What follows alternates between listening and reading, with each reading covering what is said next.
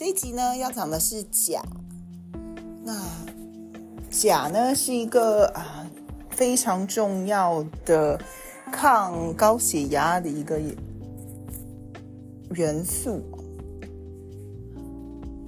Dash diet 这是一个非常有名的这个要高钾然后低钠的一个食物食食疗方法。那钾呢是非常多在蔬菜水果里面。那加工食品如果可以减少，像是面包啦，或者是 cheese cheese 啊，或者是加工的肉类的话，那就可以达到这个嗯降低高血压。自自然天然的疗法哦。那如果呢，一天在三千五百 milligram 毫克以上的话的钾的摄取，也可以啊降低心血管疾病的风险。那钾呢，食物来源在干啊水果干里面，还有豆类、马铃薯，还有。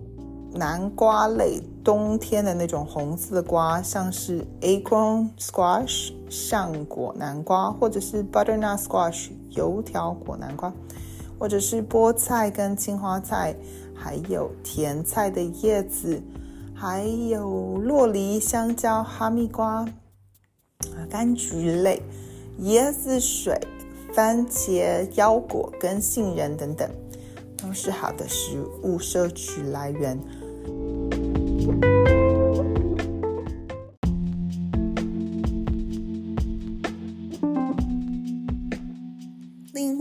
低钠盐也是很好的钾的摄取，但是加热之后会苦苦的，所以通常是说是在煮完食物之后再添加，或者是啊不需要加热性的食物里面使用这个低钠盐，会口感会比较好一点。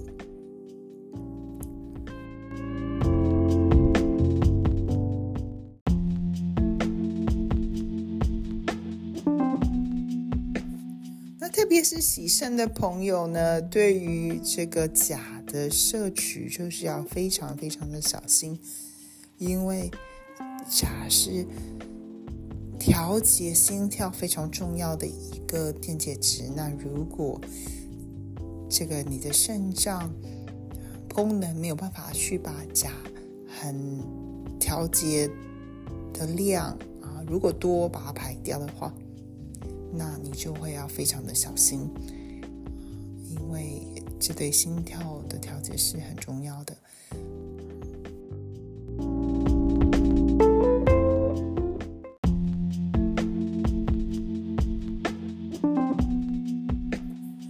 那如果说你的镁的摄取不够的话，因为钾它的代谢跟摄取需要经过镁的一个啊。结构，所以呢，啊，如果你的镁不够的话，也可能会造成说你的钾啊的不的没有办法，就是在身体里面的能量的结构够，那即使你吃的够多，你可能身体没有办法去运用它，那也会造成这些，哎，比如说啊抽筋啊，或者是啊肌肉啊。无力或是酸痛的情况。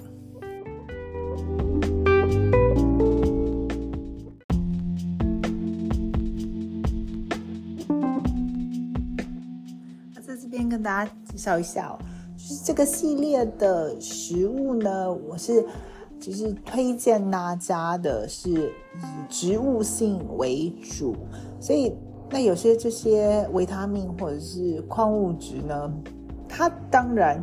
在肉类里面，就是有含，有些是比较含比较高的。但是呢，因为我们就是平常吃肉啊，所以现代人吃肉真的是吃着比我们以前更多。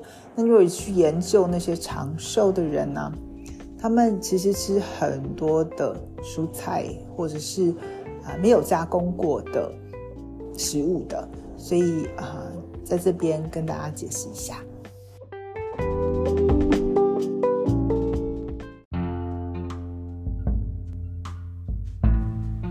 Thank you for listening to the episode. Please follow in Spotify to receive the newest automatic update for the episodes.